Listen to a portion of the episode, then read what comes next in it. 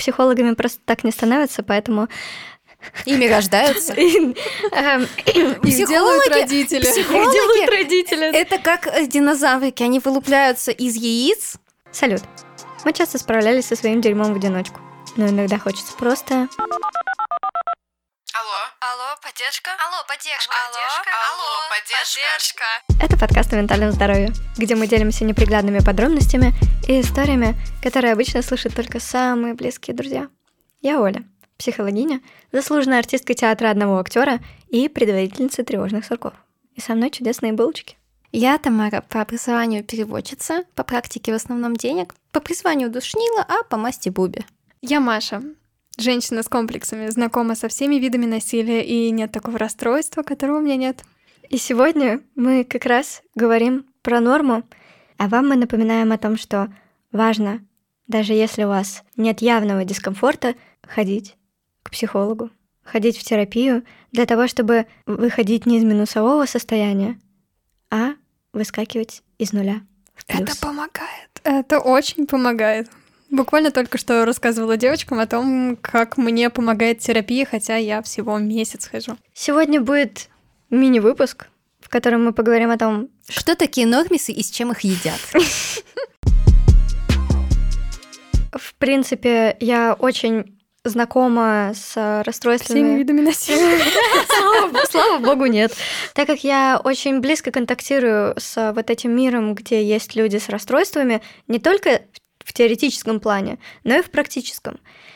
И так сложилось волею судеб, что часто люди доверяют мне какие-то факты о себе, которые, по идее, нужно рассказывать Только психологу. самым близким друзьям. Сегодня мемный выпуск. Когда я встречаю людей, которые вообще никогда не были у психолога, которые не знают вообще, что такое испытывать то или иное явление на себе, вот здесь я такая, «Ты- странный, чел, ты странный. Человек, который не очень понимает, какой сегодня день недели, вот он нормальный чувак, а с тобой что-то не так. Это, конечно же, шутка. Но вообще-то это очень жизненная шутка, как бы не совсем и шутка. Ну, в каждой шутке доля шутки, потому что действительно так сложилось, что вот когда я начала общаться, когда я начала чуть-чуть ближе узнавать, например, человека, у которого супер, блядь, какая-то, я не знаю, какая-то, на удивление, стабильная относительно, ну, психика, конечно, у него есть свои переживания, свои страхи и так далее, но то, что у человека нет фоновой тревоги, нет депрессии, четкое ощущение Дичь. реальности. Какая-то дичь. Какая-то дичь. И действительно, и я помню в определенный момент я попала на групповую терапию, так как в моих отношениях происходила полная дичь, конечно, мне были интересны группы именно вот по отношениям. И, конечно, это были вот эти женские тренинги, где раскрыть свою внутреннюю богиню, и просто которые... Э, Такой странный звук, потому что Оля перестала дышать носом и стала дышать маткой, чтобы это сказать. СМР звука матки 10 часов. И там она такая...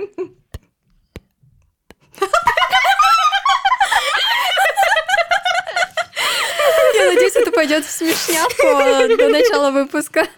Да, и там основной тезис был в чем? В том, что вот женщина хочет нормального мужика сейчас, но до терапии, если она с ним столкнется, он ее не заинтересует. И у них не получится контакт. Отчасти, отчасти я согласна, потому что когда ты привыкаешь жить в трэше, когда ты привыкаешь к тому, что каждую минуту твоей жизни выпрыгнет тигр из кустов, тебе надо постоянно от кого-то защищаться, постоянно ты или сарказмируешь, или делаешь вид, что все в порядке, утаиваешь свои эмоции, не говоришь человеку о том, что вообще-то у тебя бывают депрессивные эпизоды, и вот куча-куча вот этого всего, которое наслаивается.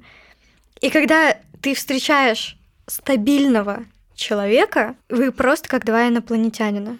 Ты ему рассказываешь, что, например, у тебя бывает такое, что ты стоишь на работе, и тебе кажется, что сейчас потолок упадет.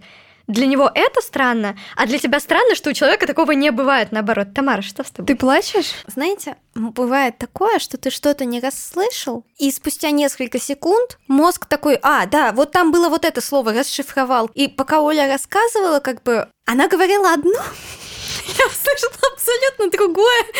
Как бы потом до меня дошло, но мне было смешно с того, что я услышала, как бы, как я поняла, начало э, тезиса Оля. Когда вот ты живешь в постоянном трэше, у тебя тигр из кустов может э, в любой момент вы, выскочить. Ты то соргазмируешь, то еще что-нибудь сделаешь. И я такая, К сожалению, моя жизнь состоит не из этого. знаете, просто типа, как это называется, вот эти защитные механики, как а, копинг-механизм, просто оргазмировать на тигра, типа, есть хищник, есть опасность, кидай в него оргазмом, чтобы он не убил тебя. Блин, к сожалению, к сожалению, это не моя копинг-стратегия. Было, было бы славно. У меня на самом деле, когда я очень сильно стрессую, э, ну вот день у меня не задался прям тяжелый-тяжелый, и, скорее всего, я проснусь от того, что кончила во сне. Блин, это интересно. Да. Так вот, сегодня мы говорим о том, что же вообще такое норма. Оргазм. К сожалению, без- выходит Малышева. это норма.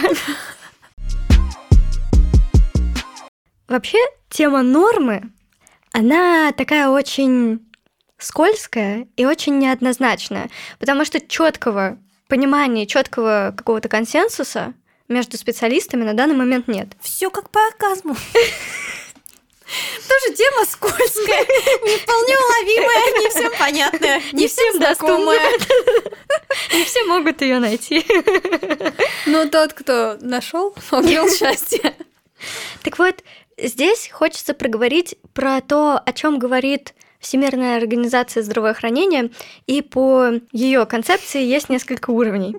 А Всемирная организация здравоохранения говорит, что только 30% женщин в отношениях получают оргазм.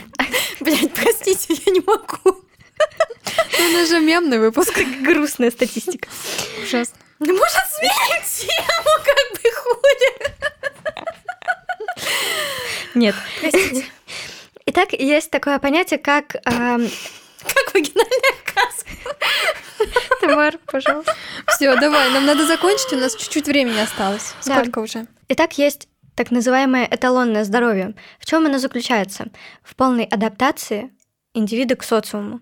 То есть один из ключевых критериев условной патологии – это дезадаптация в обществе. При этом люди с ментальными особенностями, например, могут быть успешно интегрированы в общество. Когда я ходила к психиатру впервые, мне в том числе сказали, что мне не будут выписывать медикаменты именно потому, что я как раз вот хорошо адаптировалась, получается, как бы с интеграцией было как раз не очень хорошо, но Мгм. ко всем вот этим социальным идеям о том, что не надо творить всякую дичь, чтобы просто не палиться, что ты безумец, вот к этому я адаптировалась. Также есть, что я обычно преподношу как норму, это среднестатистическая норма. То есть, когда я говорю о том, что норма — это температура по палате, это вот как раз-таки говорится о среднестатистических каких-то показателях, в зависимости от пола, возраста, культурного кода. Вот здесь, кстати, уже допустимо наличие каких-то отклонений от нормы в рамках кризисов. Когда мы находимся в кризисе, некоторые вещи, которые ну, не очень-то нормальные для обычного периода, могут быть вариативной нормой. То есть, например, если взять там кризис 7 лет, когда ребенок идет в школу, когда происходит вот этот надлом между полностью игровой деятельностью и учебной, он может вести себя так, как дальше в своей жизни он себя вести не будет. И вот этот вариант отклонения, он тоже считается нормальным. Далее, это конституциональный уровень. Он связан с типологиями устройства психики и тела. И дальше уже начинается уровень акцентуации, которые являются вариантом заостренных черт характера. То есть они также являются клинической нормой, но это уже такое на грани ситуация. Что такое акцентуация? Для того, чтобы просто и наглядно себе это представить, вообразите себе колонку, у которой есть такая крутяшка с громкостью. Вот акцентуация — это вот эта ручка, выкрученная до максимума. Это какая-то черта характера, которая не является патологией, она в рамках нормы, но это очень ярко выраженная черта характера. Как будто кто-то писит.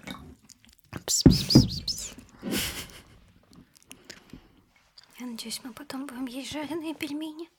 Куда мы пойдем? Не знаю, но я хочу жареных пельменей. Гёдзе? Или просто Женя? Просто жареных пельменей. Понимаю. К Тамаре домой, видимо. Меня не пустят. И крайний уровень — это уровень предболезни, при котором уже есть некоторые симптомы. Это вот именно уже такое пограничное состояние.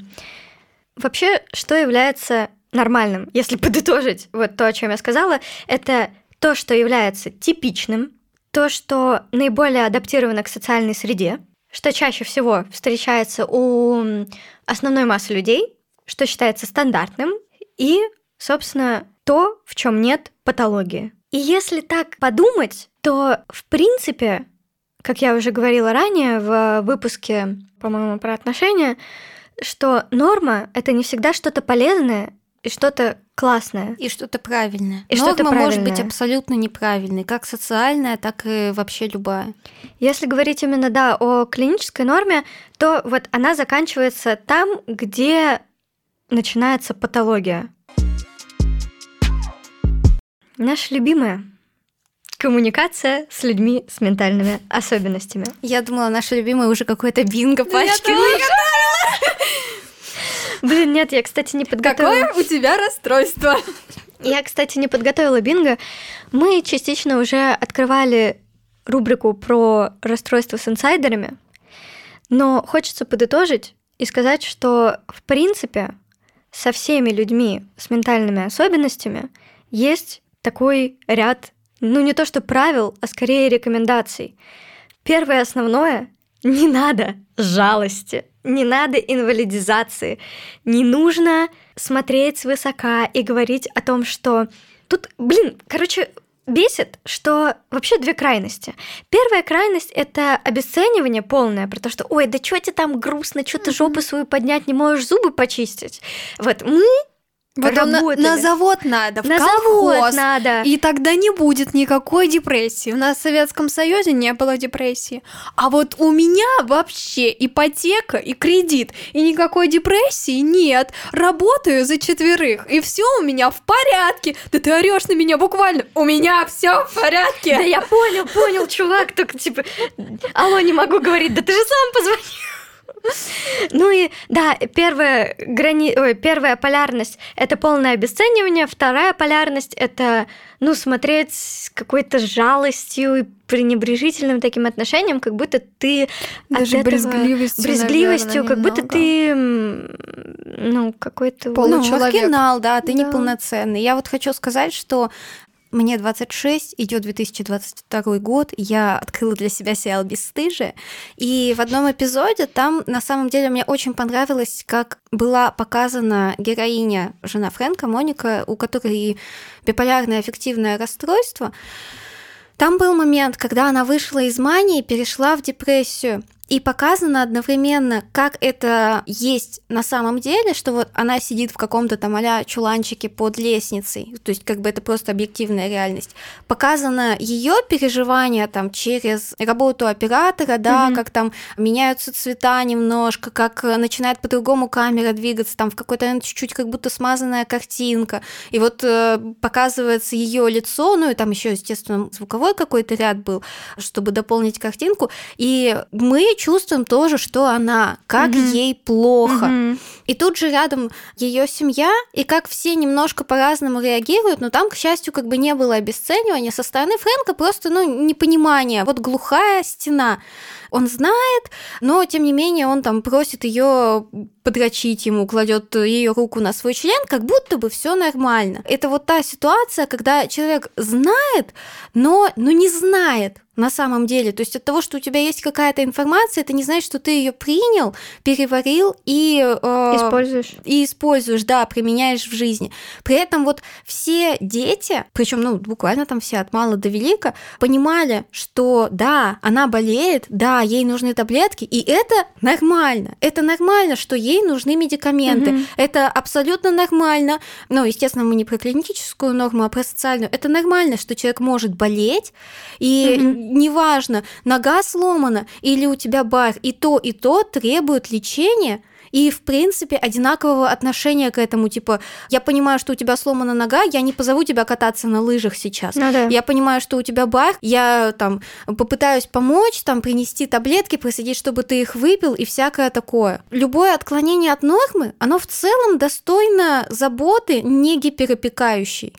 Ну вот да. мой поинт в чем. Я полностью с ним согласна, потому что надо обговорить, что есть, конечно, такие ситуации, когда человек может принимать какие-то не очень взвешенные решения, небезопасные. Есть моменты, когда он может быть недееспособен по какой-либо причине, если он находится за гранью клинической нормы.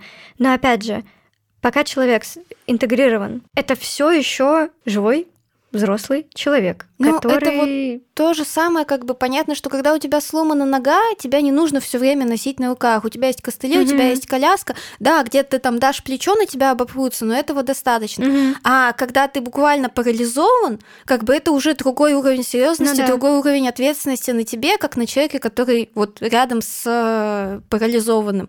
И с менталкой абсолютно то же самое. Это очень крутая метафора.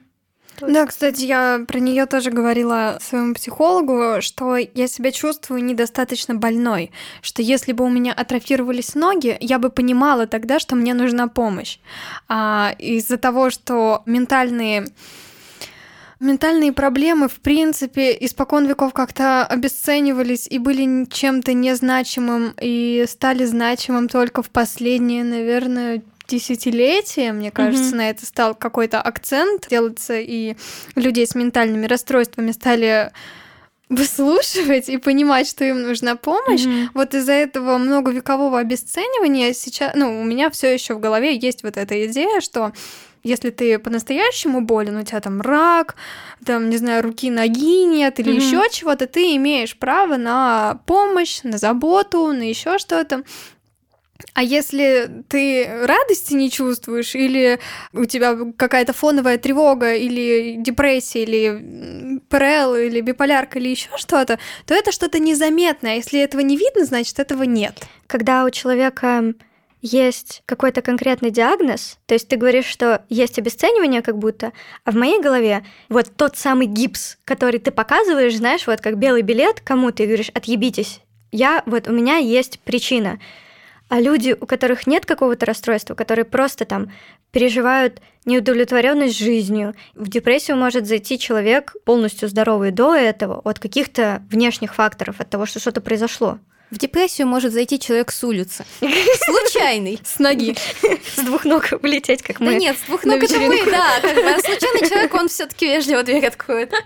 Вот. И, ну, как бы, а у здоровых людей как будто бы нет вообще ничего, и их обесценить еще проще, и поэтому ну, я в своей голове решила, что я хочу остановиться вот на клинической норме всем людям. Может быть, нужна помощь. И вот тут хочется сказать о том, что если рядом с вами есть человек, у которого есть какие-либо ментальные особенности, и вы понимаете, что вы хотите продолжать с ним общение, первое, задайте себе вопрос, вы встречаетесь или общаетесь с человеком или с его расстройством.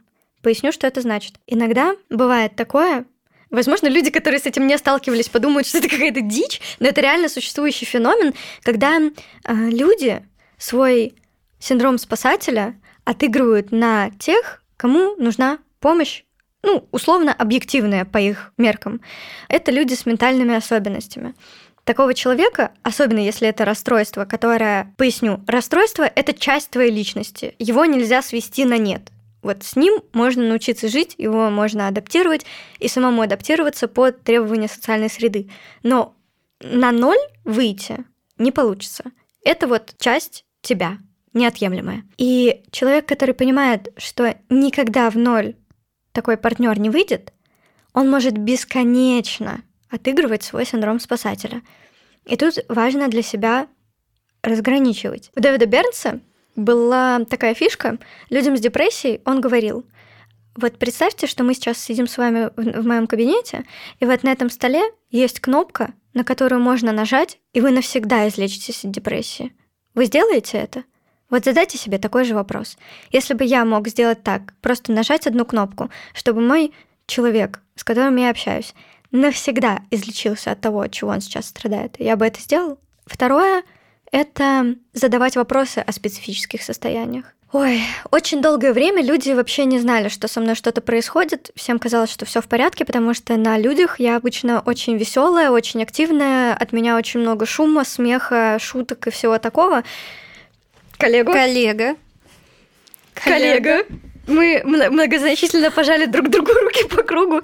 Да, и многие люди даже не подозревали, что все это время мне было очень тяжело справляться с паническими атаками, с тревогой, с РПП, с депрессией. Но многие люди, даже мои близкие, узнали об этом от меня. Сейчас я приняла для себя решение, что я хочу быть открытой и честной с людьми, с которыми я коммуницирую, и рассказывать им о том, что со мной иногда может происходить в самом начале. То есть для того, чтобы, ну, по моему мнению, это честно. Есть люди, которые, например, могут меня такое не принимать, и их это может напугать, я это принимаю, я уважаю их право на это. То есть я их не осуждаю за это. И я с порога говорю о том, что вот у меня бывают вот такие состояния, если для тебя это ок, круто, продолжаем общаться. Если для тебя это не ок, все в порядке, я тебя не осуждаю, давай не будем куда-то углубляться. Это важно, во-первых, самому проговаривать вначале. Конечно, это сложно, это больно, это уязвимо, страшно, что тебя осудят, страшно, что кто-то от тебя отвернется, хотя тебе уже так понравился этот человек. Но поверьте, в конце будет еще больнее, когда выяснится, что человек просто не готов, а люди могут быть не готовы. Да. Если вы понимаете, что рядом с вами такой человек, и он вам об этом сказал, спросите у него, как мне быть, как мне понять, что что-то пошло не так, просто спросить о том, что вот когда тебе становится хуже, как это выглядит со стороны. И, и когда что те... мне делать? И что мне делать? И надо ли мне что-то делать? Или... И что мне не делать? И что мне не... Это важно. Это важно. У меня есть, очевидно, синдром спасателя. И я очень часто шутила в своем твиттере, что ты и так любишь себя достаточно сильно, зачем тебе я? Это было к тому, что мне всегда нравились мужчины, у которых были проблемы с самооценкой, какие-то расстройства, и при этом они сами это отрицали всячески, говорили, у меня нет никаких расстройств, абсолютно здоровый человек. И я такая, да, чел, да, говори дальше. Мое сердце выбрало тебя, я точно знаю, что ты чел, у которого куча ментальных проблем. И я буду да. любить тебя и буду лечить тебя. И я не хочу, чтобы ты вылечился, я хочу, чтобы ты, чтобы я могла тебе помочь. На самом деле, у меня есть такая шутка про то, что когда каждый спасатель начнет спасать себя сам, в мире не останется жертв и агрессоров. Mm-hmm. Откуда вообще берется спасательство? Тебе самому не хватает, чтобы кто-то пришел и тебе как-то помог, и ты это проецируешь на остальных людей. То есть ты заботишься о других людях, потому что тебе самому нужна забота, поддержка, внимание и все такое. Оказывается, это можно попросить, блядь. Кто, кто знал? А то почему? Ну, то есть, действительно, ты в терапии узнаешь такие незыблемые истины о том, что можно просто сказать своему близкому человеку о том, что слушай, мне грустно, будет здорово, если мы просто помолчим, я там условно возьму тебя за руку, пока мы куда-то едем, или заверни меня в одеяло, приготовь мне чай, или приготовь мне суп, или сделай что-то такое, обними меня. Мне не нужно твое санное решение моей проблемы. Мне нужно, чтобы я поныла у тебя на коленках. Слушай, да, я вижу, Тамара что Тамара что-то... что ты хочешь сказать. Заверни меня в лаваш и положи в духовку. Нахуй уже, прекрати мои страдания. Слушай, да, я, кстати, хотела сказать тоже, это было на вот вчера с психологом, мы это обсуждали. Меня, она ну, спросила, что такое для меня дружба и что для меня важно в отношениях с друзьями. И я сказала, чтобы они были счастливы.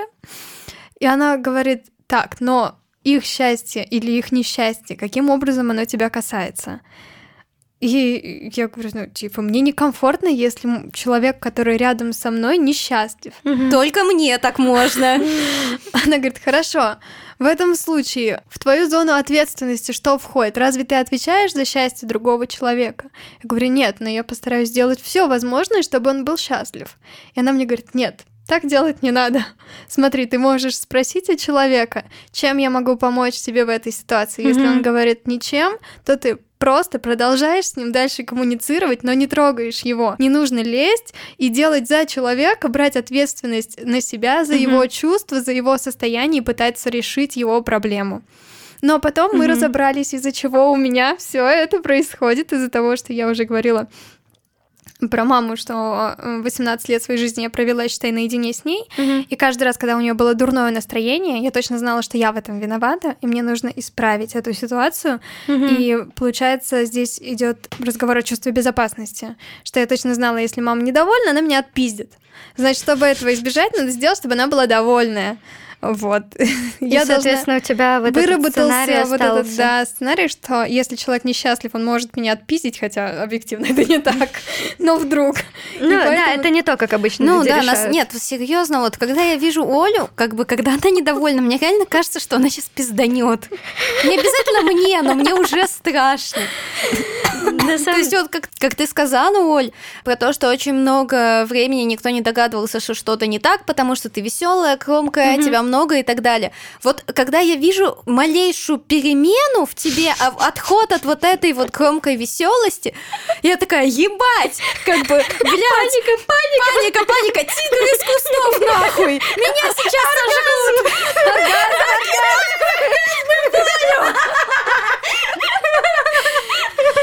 А, я хотела, если бы я знала английский, я спела бы эту песню из ТикТока, это место сейчас взорвется. Как понять, Извините. как понять, что пора к психологу или просто к специалисту по ментальным вопросам?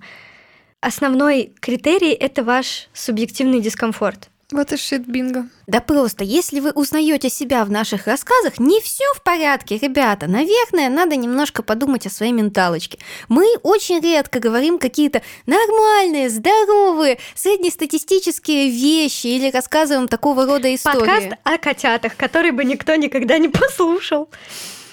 И мы такие, типа, просто сидим и, и такие, типа, мяу, мяу. Вот такой вот, да? Вот такой подкаст о котятах. Меня уважали в семье, у меня И все очень хорошо, любили. очень любили, мной всегда восхищались, я вырос здоровым человеком, я нормально общаюсь с своими друзьями, не перекладываю ни на кого ответственность, беру ответственность только за свои чувства и эмоции, я проживаю их, я разрешаю себе их проживать, со мной все У нормально. меня стабильные здоровые отношения, мой партнер понимает меня и принимает. Я прекрасно общаюсь со своими родителями, и у нас не возникает никаких конфликтов, которые приводят к тому, что со мной месяц не разговаривают. Я ем несколько раз в день, все, что хочу. Здоровую, и я не задумываюсь о подсчете калорий. Психологами просто так не становятся, поэтому Ими рождаются. эм, Их делают родители. делают родители. Это как э, динозаврики, они вылупляются из яиц уже готовыми. На самом деле, да, самый плохой комплимент, который можно сделать своим родителям, это стать психологом. Но суть не в этом. Суть в том, что, дорогие слушатели, если вы относитесь к той очень маленькой прослойке населения, которая никогда не сталкивалась с какими-либо ментальными проблемами, дискомфортом и прочим, это не означает, что этого не существует. Если вы не переживали какой-либо опыт, возможно, даже не связанный с ментальными особенностями, это не значит, что его нет. Если вы не ебали мужиков в жопу, это не значит, что никто другой не ебал и никто не подставлял. Очень мудро. Сказала, как... Как отрезала просто, блядь. Пожалуйста, будьте более бережны к людям И жопам. и жопам, друг к другу. Не обесценивайте переживания других людей просто потому, что они вам не знакомы. Задавайте вопросы. Если вы чего-то не понимаете, читайте больше, изучайте больше. Если вы этого не видите, это не значит, что этого нет. При общении с любым человеком, независимо от его ментального состояния, пожалуйста, не забывайте руководствоваться принципом «не навреди». Подписывайтесь на наш телеграм-канал, записывайтесь на консультации. Всех чмок в пупок.